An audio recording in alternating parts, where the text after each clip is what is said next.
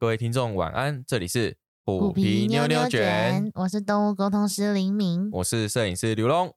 啊，跑出去节啊，也要记得回家的路哦。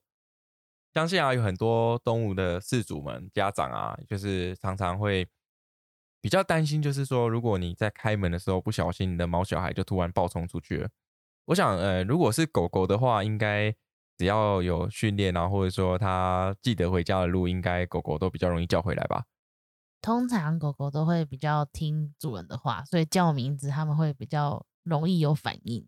是啊，因为如果是猫猫的话，可能出去因为紧张啊，或者说完全不熟悉外面的环环境啊，就就可能啊不知道回家的路了。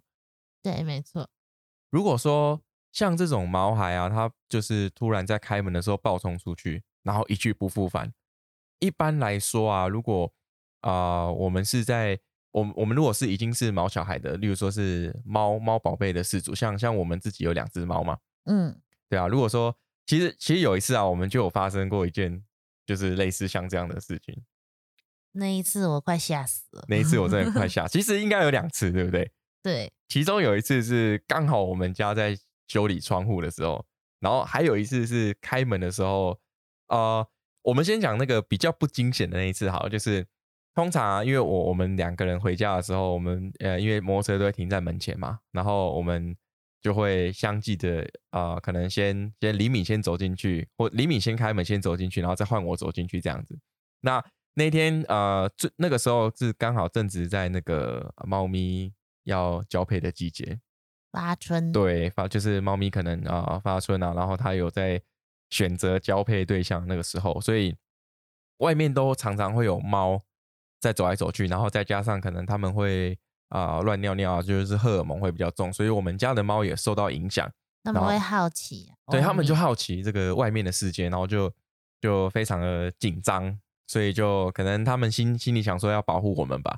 所以当时那一天呢，啊，李敏就开门，然后突然突然呢，我因为我我在后面紧接着要进去嘛，然后突然就看到一只猫咪从我们家的门冲出来。打眼，然后我就我那时候 吓一跳，我整个我就直接蹲下去，然后一手按着我们家虎妞的头，一手按着我们家虎妞的屁股，然后把它按在地上，压制压 制，就就跟那个警察在压制犯人一样，就直接把他压制，然后就就把他扛进去这样子。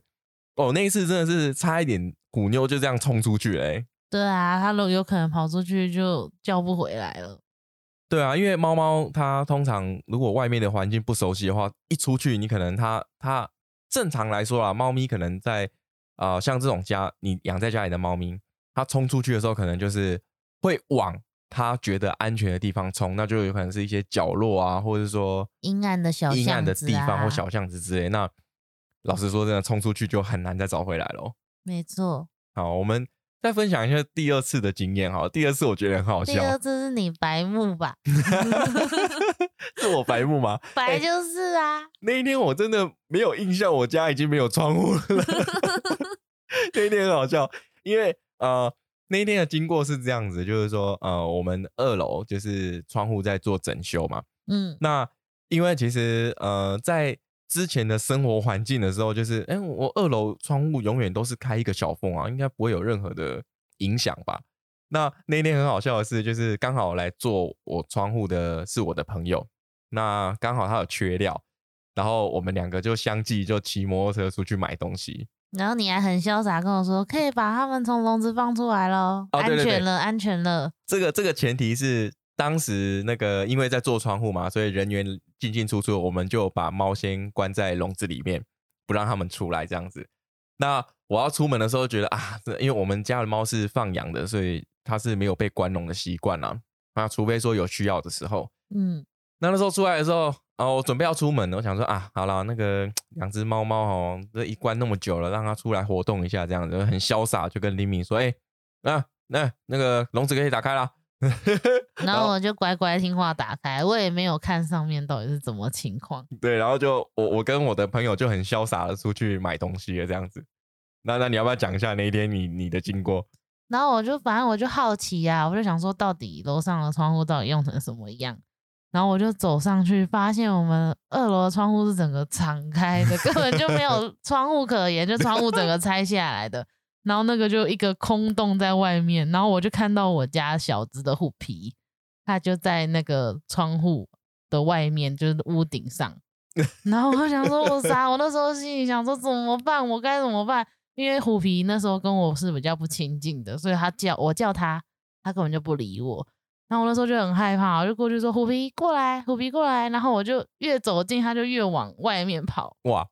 然后我那时候真的超超级担心，他从小就是在家里生出来的小孩，没受过苦，不知道出去之后流浪会变怎么样。我那时候脑袋一片空白，我就只能一直叫他的名字。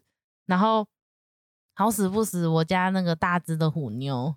听到我在叫，可能听到我声音很紧张还是怎么样，他也跑上来看，要一手挡着虎妞，然后一手一直叫虎皮，然后我就最后是反正就是左手抱着拉拉着虎妞牵制住他，然后右手就伸手出去捞，把虎皮捞回来。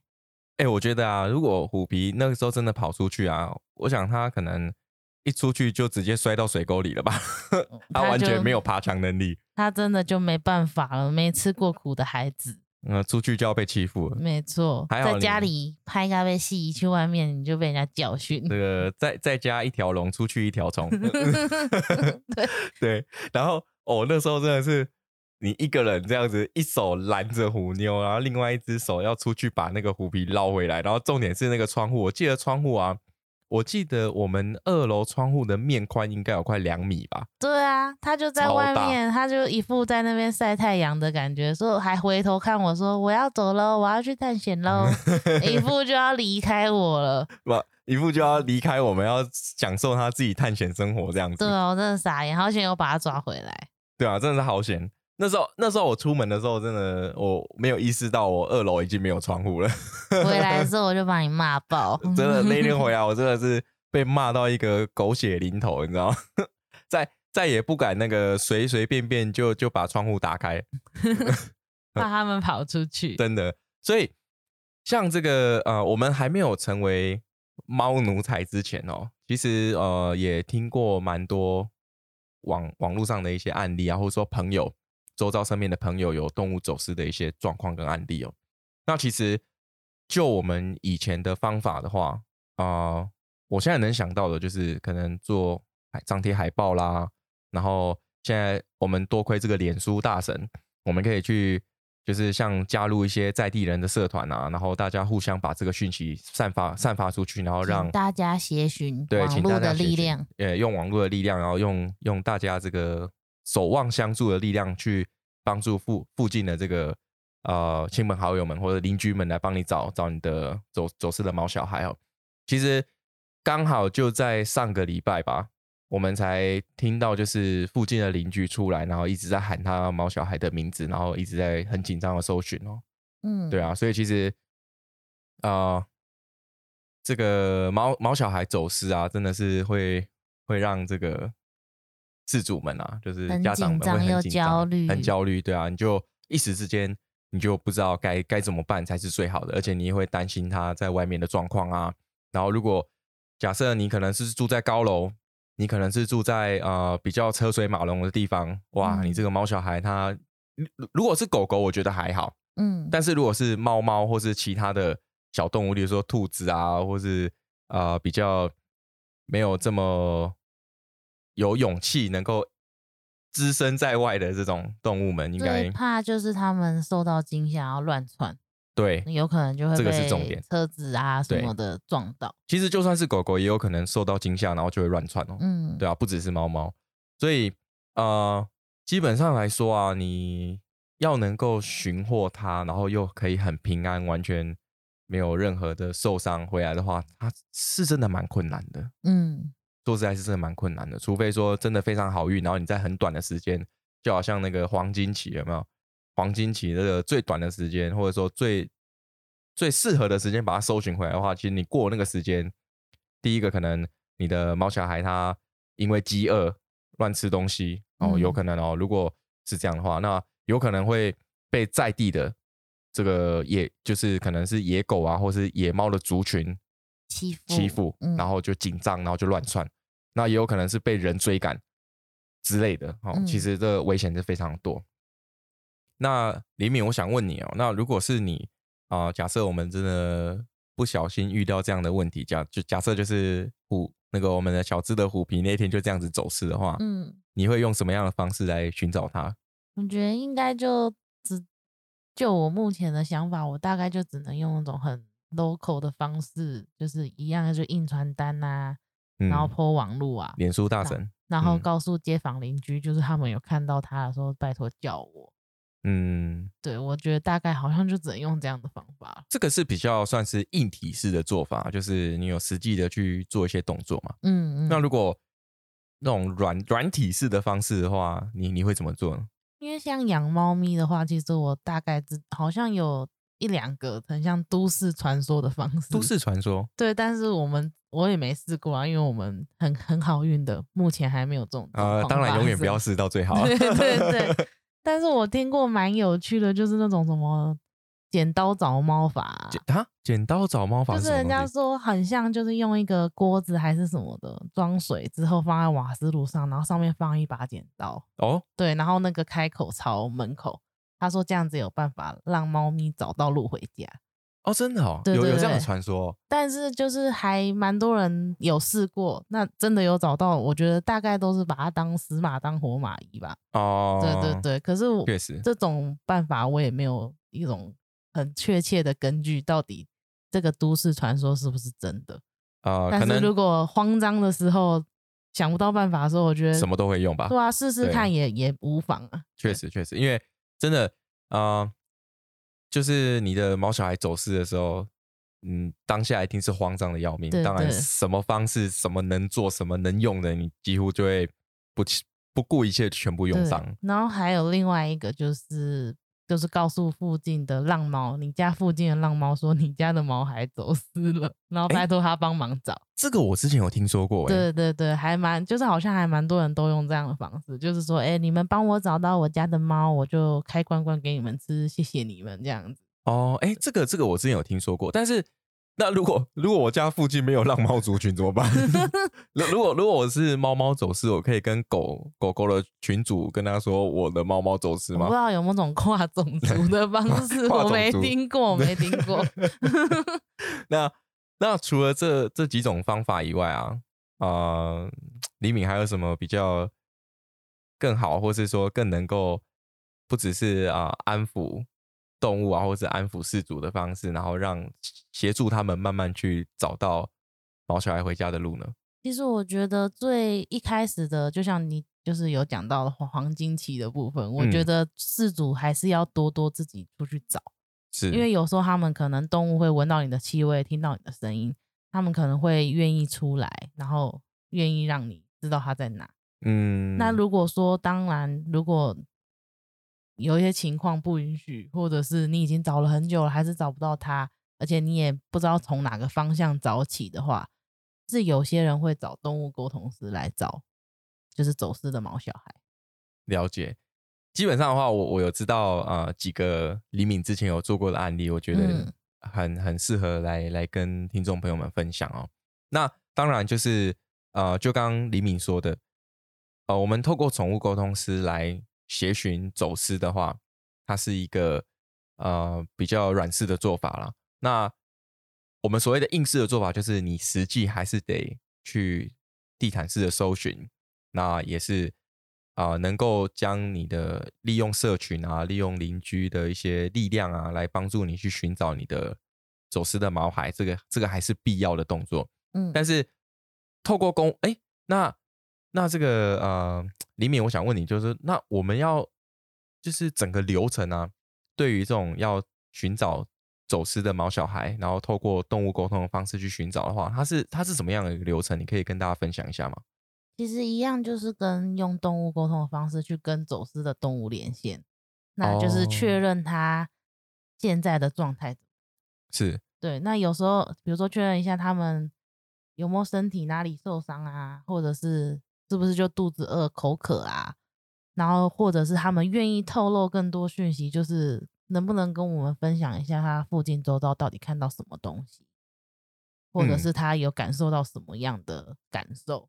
然后去拼凑，然后再跟再跟事主去确认说，哎，你家附近有没有这样的环境，或者是你家附近周遭有没有符合你猫小孩说的那些资讯？这样，就这样听起来的话，应该是可以帮助饲主去更确认他毛孩的方位，然后让他可以去朝正确的方向去搜寻。对，可是其实这个也是一个，就是给你一个依据，一个指引，因为有时候他们出去外面走失了，很紧张，他有可能会。提供的一些资讯是时间序是错乱的哦，其实有可能他现在当下他在那个地方，但是他可能紧张害怕，他告诉我的可能是几个小时前，或者是甚至白天晚上，那个时间序的部分他们可能会有点落差，所以就是还是要真的是需要透过四组跟动物沟通师配合，对对，配合，然后就是可能呃也顺便让。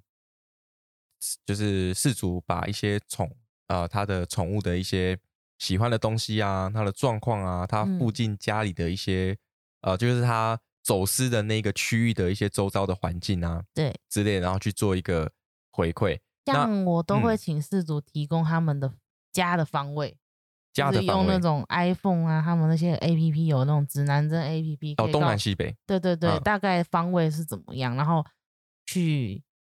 搜索这个动物到底在哪边？哦，了解了解。哎，那其实这这还蛮有趣的哦。就是我们能不能请林敏啊来？有没有之前你有协寻过走私的案例，可以来跟我们分享？其实我之前有两个，我觉得印象是很深刻的，就是有呃，我觉得都是算是有缘分，就是他们并不是陌生客人，就是我的朋友或者是我的姐姐介绍的。了解。对，那。朋友的那个案例，他其实那只猫咪已经走私第三天，第三天了。对，他已经走失第三天了。第三天我们才跟他沟通。哦，对。那他是在走失第三天之后才找到找到李敏的。对，就是第三天的那个晚上，我们做沟通。然后，因为他也是小时候就是捧在手心里长大，没有出去外面过的小孩。虎皮。你 干嘛这样子？他等下会说你干嘛说我坏话。所以他那时候他主人其实很紧张，因为他没有出过门，就是包括连带他出门看医生，他都是非常紧张的孩子。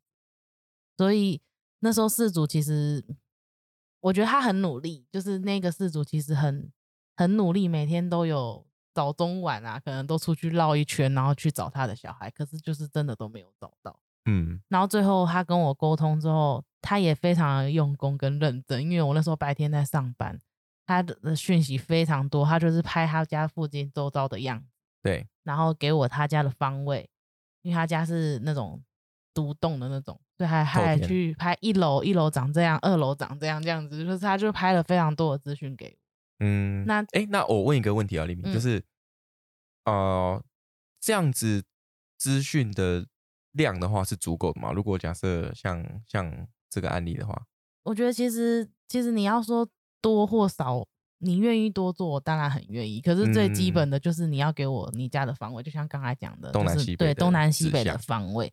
那其他的部分就是你愿意补充的，我觉得都是一个很好的。就是有时候你不会知道孩子会给我们什么样的讯息。那我们就如果他给我一些讯息，跟你的照片有吻合，我可能就会说，哎，你刚才拍给我的这张照片，他可能在那附近，你去看看。所以也都不无法的，无法断定说那个资讯多寡是好还是坏。我觉得都是真的，都是运气跟缘分。了解了解。所以如果是假设有这种啊呃呃哎虎妞虎妞。等一下，我 家的猫猫一直在摸我的麦克风。它 想录音啦。你要录音啊？虎妞来叫一下，你喵一声给大家听一下，这么可爱的声音。嗯，好。那基本上的话，就是嗯，就像黎明所讲的哦，就是如果你真的，当然啦，哎，虎妞，虎妞啊，你在干嘛？虎妞，等我一下，等我一下。好，那所以就是，如果假设事主给的资讯越多，然后给的这个呃讯息啊、图片啊、照片啊越多的话，基本上他是不是资讯量越多的话，我们就可以透过李敏这边的沟通，可以跟这个走失的毛小孩做更多的确认，然后让他可以更快的找到一些吻合点，让他们让事主可以往对的方向去做搜寻。我这样讲对吗？对，因为多点资讯的话，其实就可以多做一些核对，然后就是去确认到底哪个部分是吻合的，然后让事主往那个方向去寻找。这样哦，其实，嗯，就刚刚我们所讲哦，啊，在找走私的动物啊，其实方位就是一个非常重要的资讯。嗯，为什么这样说？因为如果你都往不对的方向去找的话，那你浪费掉这些时间，也就错过那个黄金期了，对不对？对，因为他们有时候可能真的会一直换变换位，啊、对，就是每个动物的个性不太一样。对，没错没错，动物的个性不太一样，所以它会选择的做法也就不一样，就跟人一样咯。嗯，对啊，那就像你呃，我们刚刚在分享这个这个，他到第三天才找到李敏，然后来嗯帮、来请我们做沟通，然后确认他的毛孩的状态嘛。对，那当时啊，呃，有有没有什么很特殊的事件，也可以来跟听众朋友们分享的？因为其实我记得那时候开始沟通的时候，好像就是晚上八九点了。已经晚上八九点，对，因为我那一天比较晚下班，哦。然后我刚开始连线的时候，其实他很紧张，就是那个猫猫。猫很紧张，嗯，他就是一有点说不出话来的感觉。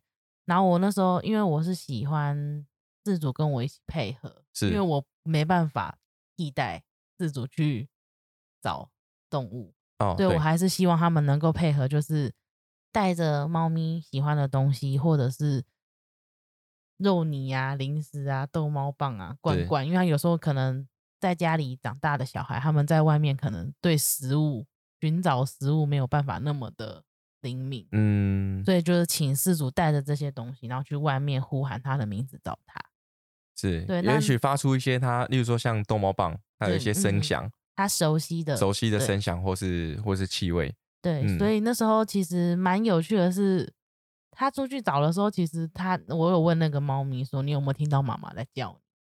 他就有说有。哦，对，然那代表很近哦。对，所以我那时候一直跟那个事主讲说，他应该在附近，因为他听得到你的声音。是，然后因为那时候邻居家，他那个事主的邻居家有一只狗狗，就是一直叫，因为他们可能哦外面有动静，有人在走，他们他那只狗狗就一直叫。然后我也一样问那只猫咪，我说：“那你有没有听到你邻居的狗狗在叫？”因为我们那时候是语音通话了，所以我也有听到那只狗狗在叫。然后那个猫咪就有跟我说：“你是讲那只狗嘛？就是他给我一个黑狗，就是那种台湾黑狗的那种形象，台湾土土狗的形象。对，然后我就问你，我就问那个事主说：“你家你邻居是养台湾土狗吗？”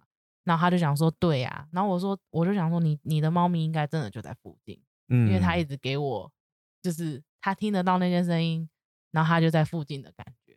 然后有包括有给一些铁卷门啊什么这些影像，所以我那时候就一直请他去找他家附近周遭适合的，然后给他方位，然后大概的哦，对，所以让所以让他一直往那个方向走，但最后我们是停在，就是那个方位好像是他邻居家，嗯，对，然后、哦，你说指引的方位是在他邻居家，对对对，然。后好像也不太方便搜索，然后我问那个猫咪的状态，它也是说它很累，然后他不敢出来，因为他不知道会有什么样危险的状况发生。也是啊，当时已经晚上九点十点，如果去呃跟邻居关系没有很好，去叨扰人家，好像对 对对，可是他是说他邻居有出来，就是讲说，哎、你在做什么？因为他一直在那个 门口这样徘徊，徘徊嗯对，然后他就他就是说，哦，好，我家的猫咪走失了这样。那邻居也是说，我有看到会跟你了解了解，对，但是至少通报一声啊。对，但是也不不太方便说，哎、我能不能去你家找？因为 那个方位看起来就是你家，这样也很奇怪。所以我们那我那天晚上其实就是安抚他的情绪，安抚动物的情绪，然后一方面也是希望失主回家休息，因为他找了三天了，他也很累，这样。我想这个我们在做走私协寻啊，它嗯。我们不只是可以协助安抚动物的情绪，相对的应该我们也在帮助这个事主家长们稳定他的心情跟情绪啊。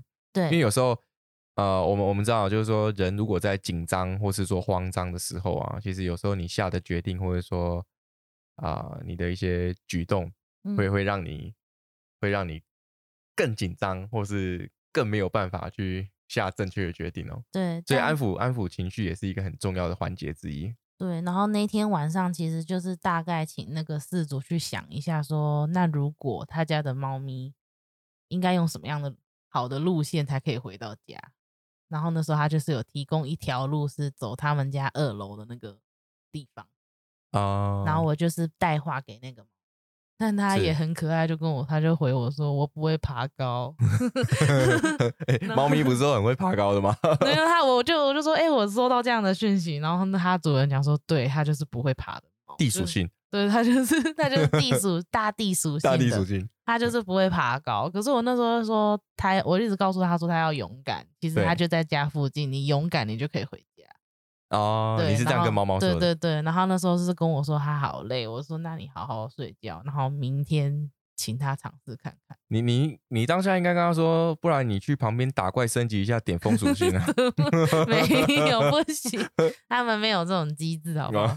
对，所以呃，所以你就带话给他，请嗯他就是事主有帮他想了一条路回家嘛？对对对，我说这是妈妈给你的路线，就是你跟啊着走，可能你就可以到家这样。了解了解。那后面的话就是晚上休息了嘛，对不对？对，晚上其实我记得沟通完已经十点十一点，就是是他他也在外面找了很久，然后哦，就是我觉得蛮辛苦的，然后再加上猫猫的状态，其实就是一直告诉我，他就想待在那里，他不想出去外面，所以我想说好，那就在这里当做暂停，就结束那一天晚上的沟通这样。是。然后嗯隔天的隔天的话，其实我记得我中午的时候有在帮他定一次位，对，然后嗯就是大概也是在他家附近。然后我也是，因为我那时候想说，既然他家的猫咪晚上这么害怕的话，那他白天出去找看看。哦，也是啊，白天的话视野比较好了。对，然后我就请他白天也是出去看看。然后那时候也是，因为我那时候没有一直及时的跟他连线，可是他最后就是有说他在那条路线上，那一条他给猫猫的路线上，他有看到他在二楼的，好哦像邻居家的，不知道哪个邻居家的二楼的窗户。窗台上面，对，就是那个铁栏杆那种窗户，他哎在里面。等一下，等一下，你刚刚不是说这只猫猫它不会爬高吗？它可能就点属性啊，它去它去升等啦，它在外面都已经打怪三四天了，对，所以他那时候就有在那个路线上找到它，哦，，对，对，呃，是在你指引的方位。差不多那个方向，就是是没有偏差太远啦，可是就是也是在他自己讲的路线上，了解对了解，所以他哦，那这样子我们算下来，等于是他花了他他的他的猫猫在外面四天呢，对，他的第四天的那个下午找到他，哇，那那还找得回来，真的是蛮蛮幸运的。对，因为我那时候其实一开始在问问题的时候，他都是告诉我他在他就在家里附近啊，只是他可能真的就是没有找到回家的路，加上可能刚好又跟他的事主在外面寻找的时间错开了，所以他他就在外面流浪了四天半。哦，那这样他回家的时候，那个猫猫身体状况还可以吗？好像就是吃东西比较没有什么胃口，然后水分吧，就是感觉很累。哦，对，所以就是接真的找到把他带回家之后，其实我也是请事主去观察他的状况，先看有没有外伤，这基本。对，看一下有没有有外伤，因为你如果很贸然的又把它带去动物医院，可能它更紧张。哦，对，没错，对因为因为通常动物都不太喜欢动物医院，所以所以先让它回家，在它熟悉的环境先休息一下，然后我们嗯观察一下它有没有外伤，没有外伤，那就看它的饮食饮水状况。对，那有异常的话，就再带去。了解了解，所以哦，那四天，然后第三天才找到这个动物沟通师来指引方位，然后安抚这个事主跟毛小孩的情绪，嗯，然后在隔天的下午，动物沟动物沟通隔天的下午找到猫咪，对，哦，那真的是一个这这四天，其实对事主来说很煎熬，对对毛小孩来说也是，没错，就是也是一个 算是一个很辛苦的历练，但他们最后好险结局是好的。OK，就像我们前面所讲的，就是这个开门的时候啊，这个家里的猫小孩可能义无反顾的想要出去探险哦。这个大嗯家在开关门的时候或是窗户都要小心。其实尤其是大楼，嗯，因为这个猫咪坠楼事件层出不穷哦，所以其实大家都要比较注意一下你对，的做好。防护，其实嗯这些都是基本。对，因为像像我们的话，就是我们自己，我我跟林敏哦，我们有制定一个啊、呃有点类似像像汽车有没有那个你要从驾驶座下车，或是你从任何一个门下车的时候，二段式开门，你知道吗？进门的战术。对，我们进出门的战术都是二段式。对，因为因为我们家有大门跟里面的内门嘛，嗯，所以我们就是会啊、在开关开关前后，就是开关大门跟内门的时候，会做一个夹击的动作，二段式开门。我？觉得这招还蛮厉害，如果大家可以试试看。对，一手把门拉进来，然后一手把门慢慢推开，这样那个毛小孩想出都出不去。哎，等一下，说到这个，我突然想到那个虎皮，嗯之前有一次他还很小的时候，嗯，你你记得这个吗？我知道他就跑出去，然后我好像吓到，我就把门拉上，然后就夹到他的手，他整个哀嚎，他就啊这样大叫，对不对？对，然后他还手举起来，就是被我夹到那只小手手，他就举起来，好像 很痛这样子，然后好像就两三天他都。看到我们开门，他都是那个动作，就是很怕手被夹到，就是小手手都会举起来。对对对，很可爱，我觉得。他也，可是我觉得是好事，因为他从此以后就是有因为有阴影，童年阴影，所以他都不会靠近那个门。对对对，你说到重点，就是他，我我们开门的时候，他再也不靠近这个门边了。对不过对对不过好运的是他没有受伤啦。对对对对，他不过那时候真的很小，很怕把他骨头夹。对对 对，还好没受伤。对这个二段式开门法，这个还还蛮蛮不错的，就可以推荐给我们的广大听众朋友们。嗯对啊，那如果你没有第二道门的话，你也可以去装那个。我们之前有买过那个动物的那种小小的防护网啦，嗯，就是有一个有一个高度的一个黑色的纱网这样子，其实还还可以用啦。如果假设真的有需要的话，就找到自己适合的方。对对对，适合的虽然好像会觉得很不方便，可是比起他们跑出去，你可能要花更多心思，更多不方便。而且猫小孩可能因为这样子啊，有什么染上什么病啊，或者是受伤啊，都不好嘛。嗯，对啊，OK，那 OK，那诶诶，李敏还有另外一个也蛮有趣的故事，对吧？对，那个有点算是小小，很还蛮奇迹的。奇迹的故事，对，我想下次再分享给我们听众朋友好了。可以。对啊，那我们今天的故事就分享到这里喽。你们也有碰过类似的经验吗？欢迎留言给我们一起分享你的故事哦。好，感谢大家的收听，我们是虎皮妞妞卷下次见喽，拜拜拜拜。